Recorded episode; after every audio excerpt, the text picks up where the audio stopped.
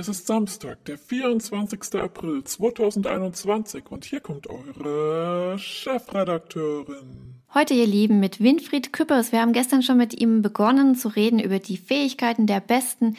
Er ist Berater in Politik, in Wirtschaft, ganz oben bei den CEOs. Er ist außerdem Wissenschaftler, ist spannend. Heute könnt ihr noch mehr lernen. Ich bin Anja Fließbach, Chefredakteurin, Unternehmerin, Mutter von drei Kindern und ich liebe meinen Job.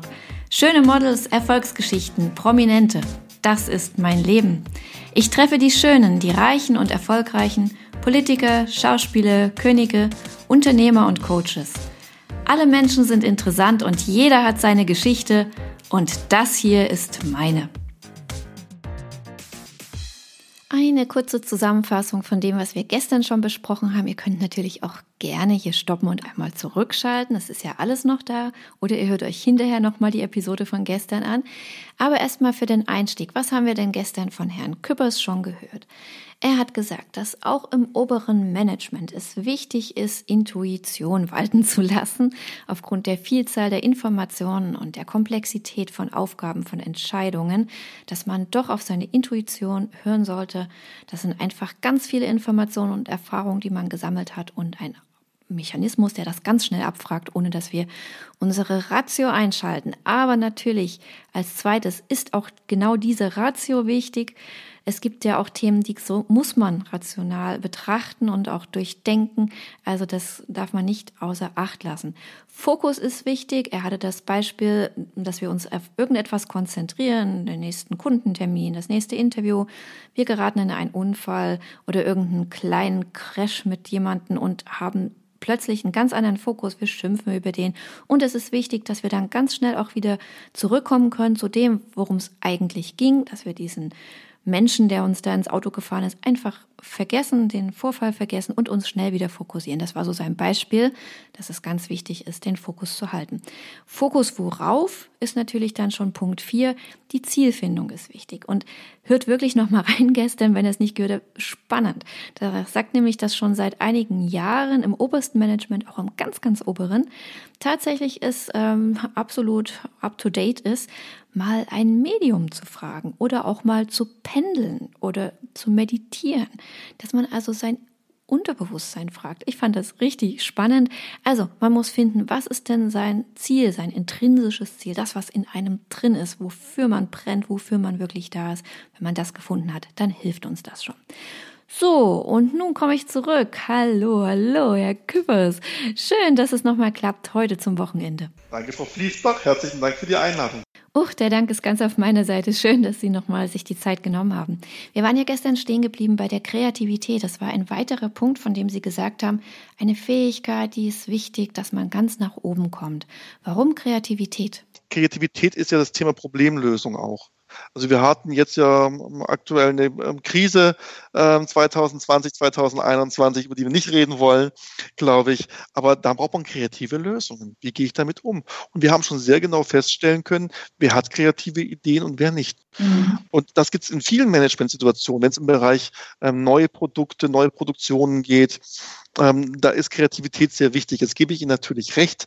Manager sind jetzt nicht diejenigen, die sich jeden Tag überlegen, was mache ich und was könnte ich noch für kreative Ideen haben. Manager sind jetzt oft diejenigen, die für sich sagen, ich hole mir die, die richtigen Leute. Dann brauchen sie aber trotzdem genügend Vorstellungskraft und Kreativität, um dann diese Sachen zu folgen. Also eine Sache, die seit vielen Jahren sehr, sehr beliebt ist, sind Corporate Startups. Also die Konzerne machen kleine Startups bei sich im Hause, sagen Mitarbeitern, wenn du eine kreative Idee hast, setzen wir es um, machen eine eigene kleine Firma daraus und haben dann mehr Erfolg. Mhm. um ein Corporate Startup erfolgreich zu machen, dürften sie halt die alten Prozesse nicht mehr haben und da brauchen sie viel Kreativität. Mhm. Wir hatten es auch gerade äh, in dem Interview mit der Frau Gerbes zum Thema Mutausbruch, dass die heutige Zeit ja ganz andere Fähigkeiten auch verlangt, dass man sehr viel schneller agieren muss ähm, und dass heute die äh, beraten sind, die eben, wie Sie sagen, kreativ sind und sich schnell verändern können und gar nicht so tiefe Planungsprozesse äh, durchführen, sondern dann eben ja ein bisschen flexibel mit der Situation umgehen. Sehen wir jetzt in der Krise ist wohl aber generell im Management in den nächsten Jahren angesagt, ne? dass man kommt drauf an, also je größer, also ich arbeite natürlich hauptsächlich mit großen Mittelständlern und Konzernen zusammen. Da ist zu viel Agilität jetzt auch nicht so wirklich prickelnd, weil wenn sie jede, jedes Quartal ihre gesamte Produktlinie umwerfen, sieht es auch nicht mehr schön aus. Da braucht man auch eine gewisse Verlässlichkeit. Also da muss man einen Mittelweg finden. Man muss wissen, wo ich angesiedelt bin. Als Startup, KMU-Bereich, kleine mittlere Unternehmen, ja bei Konzernen, da brauche ich eher langfristige Strategien und langfristige Kreativität, weil wenn Sie mit ähm, 20, 30, 40.000, 100, 120.000 Mitarbeitern was verändern wollen, brauchen Sie auf jeden Fall Zeit. Da ist Agilität der falsche Ansatz. Ja, ich kenne es auch von Krone und Ja. Ich war da selber mal eine Weile. Die planen ja in fünf beziehungsweise schon zehn Jahresschritten. Und die Planung ist ja dann auch sehr konkret. Aber das trifft doch so ein bisschen auf die Herausforderungen der heutigen Zeit. Meinen Sie nicht, dass sich da auch was ändern muss, dass da die Change-Prozesse ein bisschen effektiviert werden müssten? Ja, und die Qualität, naja, die Qualität ändert sich vor allen Dingen. Also Sie müssen ähm, dürfen nicht mehr unternehmensweit nur denken, sondern sie müssen wirklich abteilungsweit denken und sagen, okay, wo kann ich in welcher Einheit was schnell verändern? Und ich glaube, da ist was Großes passiert in den letzten drei, vier, fünf Jahren. Ähm, und man merkt auch, die Spreu vom Weizen trennt sich, jetzt auch in der Krise natürlich, aber auch generell ähm, mit den ganzen Veränderungen, Globalisierung, chinesischer Markt, amerikanischer Markt, Handelskriege.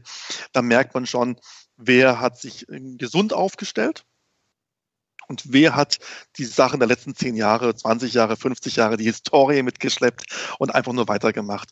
Ich sage immer, wir unterscheiden Manager von Verwaltern. Mhm. Und was, was brauchst du heute? Ausschließlich Manager. Also Verwalter sind halt bei dem ersten Problem draußen. Die verwalten das dann zu Ende. Ähm, das sind gute Abwickler und die halten halt den Status quo, aber sie bringen nichts voran. Ich selbst arbeite am liebsten mit kreativen Managern, die tolle Ideen haben, tolle Ideen sich reinkaufen, reinholen ähm, und noch Visionen haben. Und davon ja. gibt es eine Menge.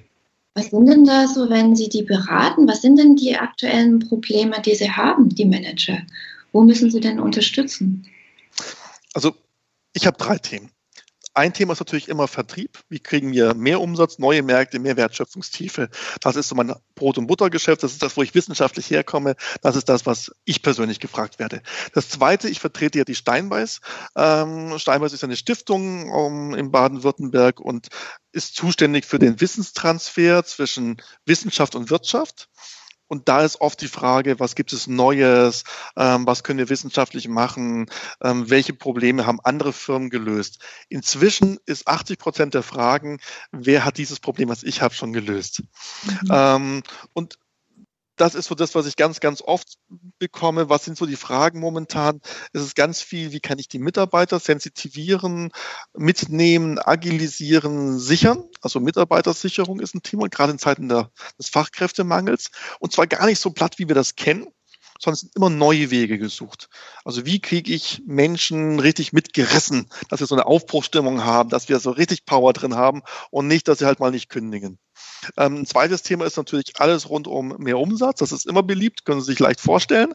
Ähm, und ein drittes Thema ist, ähm, wie schaffen wir verschiedene Bereiche auszugliedern. Corporate Startup ist immer ein Thema. Wie schaffen wir es, Ländergesellschaften verschieden anzusiedeln und nicht zu zentral zu verwalten?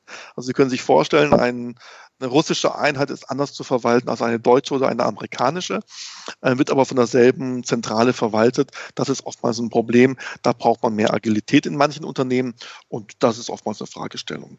Neben den Standards wie Digitalisierung, neue Wertschöpfungstiefe und natürlich ein Thema, das in unserem Land sehr stark ist, ist, wie können wir weitere Kunden außerhalb von Automotive finden. Das ist jetzt sehr strukturell, was die Unternehmen betrifft. Sie arbeiten ja auch mit Menschen und nicht umsonst sonst haben Sie ja wahrscheinlich jetzt das Buch geschrieben mit den Fähigkeiten der Besten. Wie geht es denn den Managern im Moment? Persönlich in ihrem in ihren Werten, in ihren Ansichten, in ihrer Leistungsfähigkeit. Schaffen die das alles noch? Sind die gut aufgestellt oder müssen sie da auch per, an der Persönlichkeitsentwicklung mitarbeiten? Also auf der Ebene, wo ich arbeite, schaffen die das sehr gut. Wir sind hier wirklich im Top-Management von Konzernen. Ähm, die schaffen das sehr gut. Mental. Also Stress sind die gewohnt und stecken das sehr gut weg. Ähm, Menschen, die da erst hinkommen oder im Mittelstand sind, also im größeren Mittelstand, die haben da tatsächlich oft ein Problem. Die habe ich auch regelmäßig Gespräche in Verbindung mit ähm, meiner Arbeit bei Steinbeiß. Ähm, die leiden sehr unter dem Druck, der da ist. Und die müssen Wege finden, mit dem Druck fertig zu werden. Übrigens, Meditation hilft auch dabei und Spiritualität, so nebenbei bemerkt, ist tatsächlich für viele ein Ventil, sich mal wieder auf sich selbst zu besinnen und auch ganz physisch zu spüren, der Boden bricht nicht zusammen unter mir, auch wenn es alles drunter und drüber geht. Es gibt so Basissachen im Leben, ähm, die sind noch ganz stabil, aber die haben wirkliche Schwierigkeiten. Da haben viele wirklich ähm, psychische Probleme, emotionale Probleme, den Druck und die Verantwortung gerecht zu werden. Wo kommt ähm, her in deren Augen? Die Verantwortung über Menschen. Also ganz ehrlich, da hängen natürlich ganz viele Familien dran. Nicht? Wenn Sie so einen Mittelständler nehmen, der hat so zwei, drei, vier, 5.000 Mitarbeiter. Ähm, wenn Sie da 10% Personalabbau haben auf einmal, sind auf einmal 200, 400 Familien ähm, mit einem Gehalt weniger, zum Teil mit einem Alleinverdiener weniger. Da hängt eine Menge dahinter. Und jetzt in der aktuellen Situation, wo viele Firmen von Automotive noch abhängig sind, die ein bisschen verschlafen haben, ähm, rauszugehen und noch weitere Kunden aufzumachen. Es gibt ja immer noch relativ viele Firmen im Mittelstand, die immer noch 100% Automotive sind und wenn es ganz schlimm kommt, 100% Antriebsstrang. Also die wirklich vom Verbrennungsmotor abhängen. Ähm, da haben sie dann die zweite Komponente, das persönliche Versagen, das Gefühl, da habe ich die letzten Jahre verschlafen. Und das dritte ist Überforderung, ich kann das nicht. Es sind, also dieses Gespür, es werden Komponenten gefordert, die ich nicht habe. Und darauf zielt ja auch dieses Buch ab, weil das die häufigst gestellte Frage ist, wenn ich mit mittelständischen ähm, und auch ähm, Führungskräften in unteren Ebenen zu tun habe, ist, wie kann ich all das schaffen? Mhm.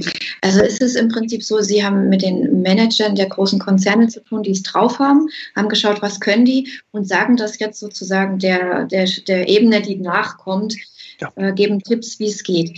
Wer, um darauf dann zurückzukommen, hatten Sie dort auch zum Beispiel als eine Fähigkeit der besten Empathie genannt. Ja.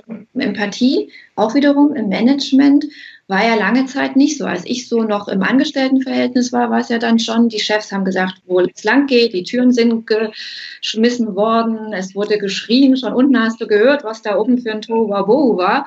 Ja, ähm, da war nichts mit Empathie. Da hat sich doch in den letzten Jahren ein großer Wandel vollzogen. Ja. Also die aktuell gültige Managerriege ist völlig anders als die davor, ja. Also das liegt natürlich auch so ein bisschen, also die, die alte Garde, sage ich mal, da waren viele von äh, Nachkriegs- oder Kriegsveteranen erzogen worden. Da war auch ein anderer Erziehungsstil. Ähm, wenn Sie jetzt ähm, ähm, sich nehmen, sowieso, aber auch wenn ich, wenn ich mich anschaue, das ist ja schon eine ganz andere Generation, ähm, die daran gewachsen ist. Wenn Sie sich die Manager anschauen, die sind ja jetzt sag mal Mitte 40 bis Ende 50, Anfang 60. Ähm, das ist eine ganz andere Arbeitsweise als früher, wird aber auch verlangt. Früher waren sie als Arbeitgeber ja der Held und sie konnten sich aussuchen, wer für sie arbeitet. Heute sind sie froh, wenn sie Mitarbeiter finden. Ich war vor kurzem bei einem ähm, Unternehmen im Handel, ähm, und die haben mich äh, gefragt, Küppers, wir wissen, du arbeitest mit den ganz Großen zusammen gerne. Ähm, wenn wir Studenten suchen, sind wir nicht mal zweite oder dritte Wahl. Wir werden vergessen von den Studenten. Wir müssen Riesensachen machen. Dann war ich bei denen im Hause, habe mir das angeschaut und sagte ich, ja, aber auch zu Recht. ja, also so ganz alte Garde, ja, wirklich ganz alte Garde. Ähm, Büros nicht schön gemacht, also nicht so, man sagt, hey, da fühle ich mich wohl. Und ich finde, für die Mitarbeiter ist es ganz wichtig, da muss man sich wohlfühlen, da muss man sich wiedererkennen. Und das war so wirklich ganz oldschool. Also die Einrichtung und auch das Gebäude hätte man vor 40 Jahren nicht anders gehabt, sah nur runtergekommen aus. Das sind so, so, Elemente, wo man sagt, ja, da muss man aber auch wirklich dran denken. Ähm, von vorne bis jetzt müssen Mitarbeiter sich wohlfühlen. Empathie heißt ja so, also einfühlen in den anderen. Das heißt, du musst als Chef auch immer schauen, wie, wie, wie geht es dem Mitarbeiter, so schon mit Fingerspitzengefühl. Richtige Soft Skills, oder? Meine Güte. Ja, Richtig, Soft Skills sind wichtig, weil damit macht man im Vertrieb schon seit Jahrzehnten das meiste Geld. Äh, nicht mit den Hard Skills, sondern mit den Soft Skills. Und auch bei den Mitarbeitern, wenn ich einen Mitarbeiter bewegen will, Bestleistung zu geben, dann darf ich halt nicht mit dem Arbeitsgesetzbuch winken und sagen, du musst oder im Arbeitsvertrag schimpfen oder sonst was. Da muss ich ihn ja begeistern. Deswegen gibt es ja Start-ups, wo Menschen auf viel Geld verzichten, um für ein agiles Unternehmen zu arbeiten. Darum gibt es Menschen, die ganz viel auf sich nehmen, um für die Top-Firmen zu arbeiten, nicht weil die Auftragsgabenstellung besser ist, sondern weil das Ambiente besser ist. Und die Zeit, wo jeder einen Kickerkasten im Aufenthaltsraum brauchte, ist auch vorbei und wir beide sitzen abends um 10, 11 auch nicht mehr Bier trinken im Büro. Wir haben alle noch Familie und haben noch was anderes zu tun. Also da, da muss mich anders gepackt werden. Und das muss ein Manager. Eine der größten Aufgaben vom Top-Management, und deswegen kann man von denen ganz viel lernen, ist, über Hierarchiestufen hinweg zu führen. Also mhm. unsere zehn Mitarbeiter, die kriegt man noch leicht geführt. Die so zu motivieren, dass sie die zehn Mitarbeiter darunter guten führen, ist schon schwieriger. Aber dass wir die Ebene unter uns so motivieren, dass sie drei Stufen unten dran immer noch motiviert sind, das ist die ganz große Kunst. Und das ist Begeisterung. Mhm, Und das mhm. geht mit Empathie. Mhm. Begeisterung durch Empathie. Die äh, Frau Gerwes ähm, von dem Buch Mutausbruch, wie gesagt, da komme ich gerade aus diesem Interview, hat gemeint, ein Chef heutzutage muss Teil des Teams sein. Das ist doch aber völlig übertrieben, oder? Ach, das ist wieder eine Frage der Unternehmensgröße. Ähm, also immer eine Frage, was ist das Team? ja, mhm. also das Team direkt darunter, auf jeden Fall muss ein Teil des Teams sein, sonst kann er sie nicht mehr mitnehmen. Mhm. Also Vorstand und äh, Beirat, das, da muss man Teil des Teams sein, oberes Management im Konzern. Ist mein genau, Team wenn, ich, wenn ich CEO bin, dann muss ich meine Stabstelle als Team sehen und ich muss ähm, meine Abteilungsleiter als Team sein. Aber auch ist nicht der ganze Konzern. Ja, aber schauen Sie, ich habe es mal schön erlebt. Ich bin mit einem Vorstandsvorsitzenden durch die Produktionshalle gelaufen. Das war, als man es noch durfte, hatte die Leute mit Handschlag begrüßt, die ihm über den Weg liefen. Da hat er sich die Maschine angeschaut, hat er mir gezeigt, bevor er mir irgendwas gesagt hat, hat er die Mitarbeiter mit Handschlag begrüßt an der Maschine und gefragt, wie geht's denen? Ähm, das ist ja auch Teil des Teams. Die Mitarbeiter überlegen sich jetzt nicht, oh, oh, bin ich genauso wichtig wie der Chef. Äh, jetzt entscheide ich auch. Und trotzdem ist er menschlich immer Teil des Teams. Bedeutet auch, dass die Menschen eine Meile weiterlaufen und ein bisschen mehr auf sich nehmen, um ihn glücklich zu machen. Das ist ja das, was ich erreichen möchte. Ich möchte die Menschen gewinnen, dass sie ein bisschen mehr machen. Von daher ist das Thema Teil des Teams vernünftig. Es ist aber auch natürlich Handel, Handlingsthema. Wie viel Zeit investiere ich dafür? Der letzte Punkt in Ihren sieben Fähigkeiten ist Resonanz. Was meinen Sie denn damit? Ja, das ist eine ganz große Kunst. Ähm, wenn Sie sich im Thema Führung und Erfolgsmanagement anschauen, was so die ganz großen Führer schaffen, die schaffen es, ganze Menschenmengen zu bewegen. Und jetzt gibt es da ähm, zwei, drei Mechanismen, die man dabei sieht. Das ist einmal das Vokabular, das sind die Schlagworte, das ist die Anzahl an Worte, die ich bringe, und das ist auch dieses emotionale Mitreisen. Und wenn ich das gut mache, dann erzeuge ich eine, ein Resonanzfeld, also eine, ein Echo, sage ich mal. Und dann machen Menschen ähm, in Begeisterung Dinge für mich oder für uns. Ähm, es steht, entsteht ein Wir-Gefühl, es entsteht ähm, richtig viel Energie.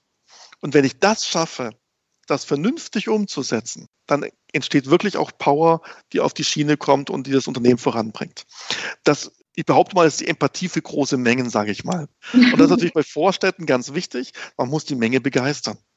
Ich habe das erarbeitet und gelernt, als ich anfing, Vorträge vor großen Mengen zu halten. Also ich war schon relativ in jungen Jahren öfters mal ähm, vor großen Menschenmengen und später habe ich es ja beruflich gemacht. Und wenn Sie da ähm, fünf oder zehntausend Menschen haben, dann können Sie eben nicht mehr die Leute einzeln anschauen. Bei 50 Leuten schauen Sie jeden in einer Dreiviertelstunde einmal persönlich an, dann haben Sie auch so eine persönliche Bindung hergestellt.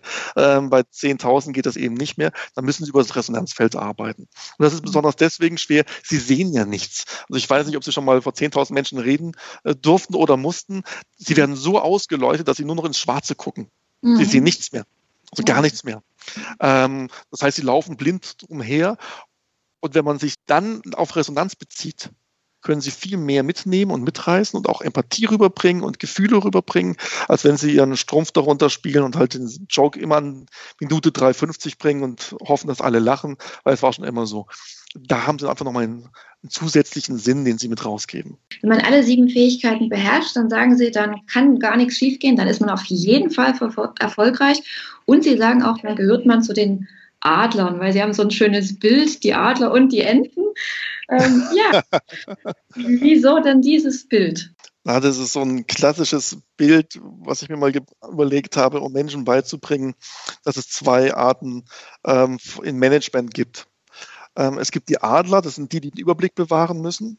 Und es gibt die Enten, die kümmern sich um die Klein-Klein. Und das ist auch gar nicht bewertend gedacht, um Gottes Willen. Ähm, spätestens wenn ich mal SAP-Eingaben machen musste, ja, weiß jeder, warum ich einfach unbrauchbar bin und lieber oben rumfliege, weil ich einfach fürs Klein-Klein nicht gemacht bin. Ähm, Sie brauchen also Menschen, die schaffen das Klein-Klein weg, die sind ganz gewissenhaft, ganz genau, die werden aber nie oben fliegen. Sie haben Adler, die sind im Klein-Klein nicht so gut, haben aber einen riesen Überblick und vernetzen auch gro über große Distanzen mit anderen Firmen, mit anderen Konzernen und haben ein großes Netzwerk. Das tödlichste, was passieren kann, ist, wenn ein Adler landet. Also wenn ein Adler landet, dann ist er im Klein-Klein schlecht und verliert den Überblick, dann haben wir verloren. Und das ist etwas, was bei Führungskräften oft passiert, im unteren Führungskräftebereich. Die fangen dann an, selber noch SAP wieder einzugeben oder zu schauen, dass alles funktioniert. Ich habe einen Manager kennengelernt, übrigens Inhaber einer Firma, ähm, im Textilbereich, der lässt sich jeden Tag die Produktionszahlen auf den Schreibtisch als Ausdruck geben. Jeden Tag immer noch. Mhm. Ja, und der schaut sich alle einzeln an. Das ist der Grund, warum ein Wettbewerber von ihm einfach 25 mal größer geworden ist als er. Mhm. Er ist nicht erfolglos, aber er kann nicht noch mehr wachsen, weil er mhm. alles selber kontrollieren will. Jetzt ist er mhm. immer noch ein guter Manager und hat eine erfolgreiche Firma und verdient gut Geld, aber Wachstum ist ausgeschlossen und er ist seit zehn Jahren gleich groß.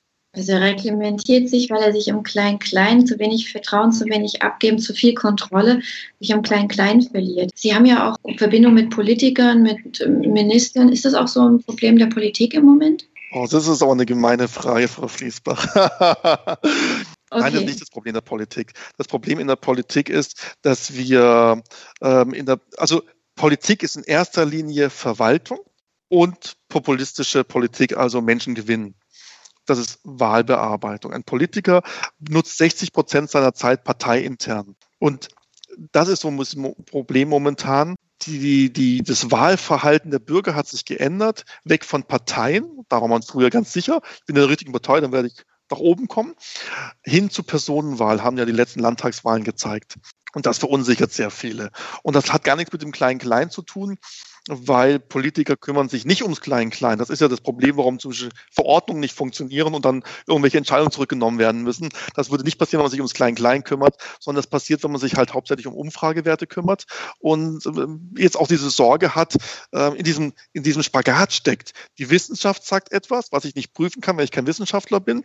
Ähm, aber vernünftig klingt. Die Menschen haben ein Bedürfnis und sagen etwas, auf das ich gerne hoffen möchte, weil die entscheiden, ob ich meinen nächsten Wahlgang schaffe. Die Partei sagt etwas und hat ein Label, ähm, auf dem ich ja auch noch anpassen muss, mich irgendwie.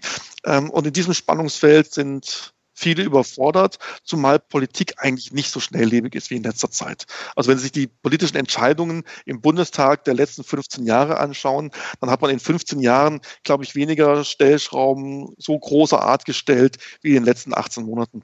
Und das ist das große Problem. Ich habe das auch sehr beruhigend gefunden, als ich das bei Ihnen gelesen habe im Buch. Es war eine Erklärung für mich, warum es so ist, wie es ist gerade in der Politik, dass Sie sagen, die, die wird an die Macht kommen, heißt ja nicht, dass die gute Manager sind, sondern dass sie einfach gut diese internen Parteispielchen ähm, drauf haben. Ne? Ja. Und mit dem Wissen, da kann man doch vieles ganz anders einordnen, wenn man, wenn man die so reden hört im Moment, dass man manchmal dachte, meine Güte, das ist doch unglaublich, was da, was da gerade so passiert. Haben Sie denn eine Lösung? Konnten Sie denn auch, so wie Sie den Managern Tipps geben, auch den Politikern Tipps geben? Ja, natürlich. Also ich werde ja oft für Politikern gebucht. Was ist Politik? Politik ist ja nicht das Management. Ich manage Wahlstimmen. Und mhm. wenn wir in Deutschland ja sehen, wir haben ja alle Parteien, die so sich ähnlich rumdümpeln und rummachen. Ja, also sie gleichen sich immer mehr an. Also es gibt jetzt ähm, bestimmt ein, zwei Parteien, die besonders ähm, gewonnen haben. Das war aber auch schon vor der Krise so, mit den Grünen zum Beispiel. Aber es gibt jetzt nicht so wie in den USA einen riesen Schwenk in irgendeine Richtung.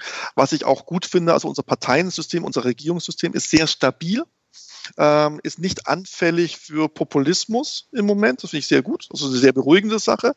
Aber man muss aufpassen, nur weil ich in der Regierung bin, heißt es nicht, dass ich an der Macht bin. Mhm. Wir leben in einem Land der Gewaltenteilung und damit meine ich nicht nur Bundestag, Bundesrat, ähm, ähm, Präsidenten und ähm, Gerichte, sondern auch Wirtschaft. Viel Macht ist in der Wirtschaft. Mhm. So schaffen wir es, dass wir einen grünen Ministerpräsidenten in Baden-Württemberg hatten, der zusammen mit dem ähm, Chef von Daimler ähm, eine Abwrackprämie gefordert hat, auch ohne ökologischen Hintergrund. Mhm. Das heißt also, da muss der Schulterschluss erfolgen. Der erfolgt ja auch, also sieht man ja an den Entscheidungen. Ja, klar. Und das muss halt auch beachtet werden. Es bin ich mal gespannt. Es ist ja gerade rausgekommen, dass die Frau Baerbock jetzt die Kandidatin ist. sehr, sehr, spannend. Und gucken wir mal, was da passiert mit der, mit der CDU, äh, mit der CSU vielmehr. Ähm, können Sie das verstehen, dass gerade jetzt in der CDU da so sehr äh, so, so, so eine Bedenken sind, dann den Herrn Söder einfach äh, an die Spitze zu setzen? Es ist doch ein erlaubtes Maß an Populismus, wenn man schaut, wer würde denn eher gewählt, oder? Also, das sind zwei ganz verschiedene Fragen. Also, die erste Frage ist ja, die ich in Frage stellen möchte. Ihre erste Grundthese ist, wer jetzt, dass die Parteien danach entscheiden, wer am ehesten gewählt wird. Ja, darum ringt man ja gerade, ob man das danach. Das ist ja die Frage. Ist das wirklich das Thema? Weil es geht ja auch um die Machtverhältnisse zwischen CDU und CSU. Das ist eigentlich das Thema. Ja. Das zweite Thema, was wir haben, ist, nur weil jemand jetzt populär ist, heißt das nicht, dass es in drei Monaten noch so ist.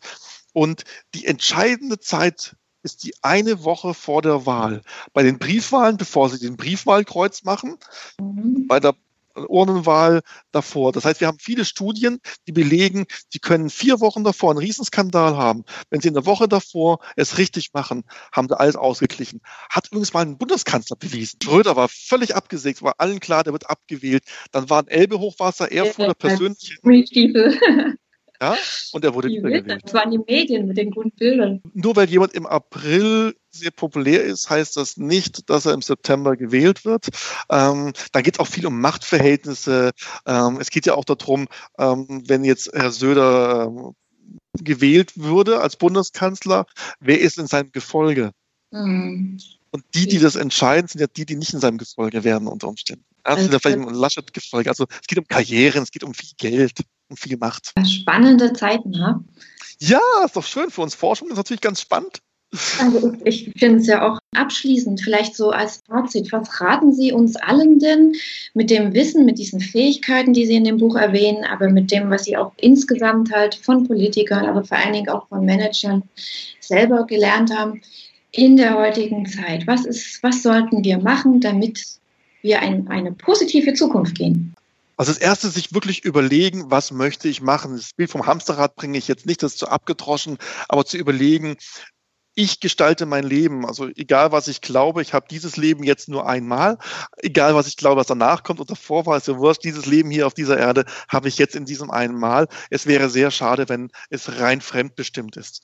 Wir haben einen ganz, ganz großen Glücksfall. Wir sind eine Generation, die keinen Krieg erlebt hat bislang und hoffentlich auch nicht erleben wird, zumindest nicht in, ähm, in, in Aussicht. Wir haben Wohlstand in relativem Maße. Selbst untere Gehaltsgruppen müssen nicht verhungern. Ich glaube, da könnte man noch ein bisschen mehr machen, dass es denen auch gut geht, aber ist ein anderes Thema. Aber uns geht es relativ gut. Das sollten wir nutzen, um nicht im Hamsterrad zu landen, sondern wirklich zu überlegen, was will ich mit meinem Leben machen, wo soll es hingehen. Das Zweite ist, sich sehr gründlich überlegen, ob ich jeder Information nachrenne ja, und so, so, so irgendwelche komischen Ideen aus dem Internet nachlese oder ob ich mich positiv meiner jetzigen Zeit widme. Ich behaupte, 90 Prozent der Menschen, die sich über Trump aufgeregt haben, haben kein einziges Mal was davon gespürt. Weil das im Top-Management natürlich ein großes Thema war, Handelskrieg, aber für den einfachen ähm, Bürger von zu Hause hat nichts mitbekommen. Also sich das dauernd da irgendwas aufzuregen, macht keinen Sinn. Und das Dritte ist, ähm, ganz, ganz positiv auf andere Menschen zugehen. Meine Erfahrung ist, es kommt positiv zurück. Und egal, ob ich Karriere im Unternehmen machen möchte, meinen Erfolg in der Familie suche oder Erfolg ähm, in, in der Freizeit suche, ist ja völlig egal, wie ich Erfolg definiere. Wenn ich darauf mich fokussiert rausgehe, nicht zu viel auf andere höre und positiv in die Menschenwelt hinausschaue, werde ich ganz viel Freude im Leben haben. Und eigentlich geht es auch darum, eigentlich wollen wir doch nur Spaß im Leben und Freude haben, oder? Oh, wenn das so einfach wäre. Wohl denen, die jeden Tag mit Ihnen arbeiten, Leben zu tun haben. Sie klingen so motivierend, so optimistisch.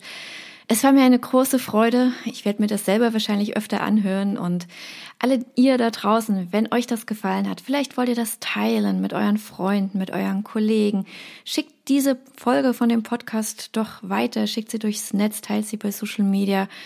Ich würde mich sehr freuen und es lohnt auf jeden Fall. Herr Kübbers, herzlichen Dank. Und ihr alle, wir hören uns morgen. Dann ist nämlich Joris zu Gast, der hat ein neues Album rausgebracht.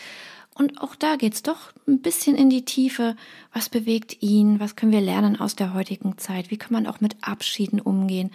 Bisschen traurig, aber trotzdem wunderschön. Hört morgen wieder rein zum Sonntag. Ich würde mich freuen. Vielen Dank an alle und bis dann.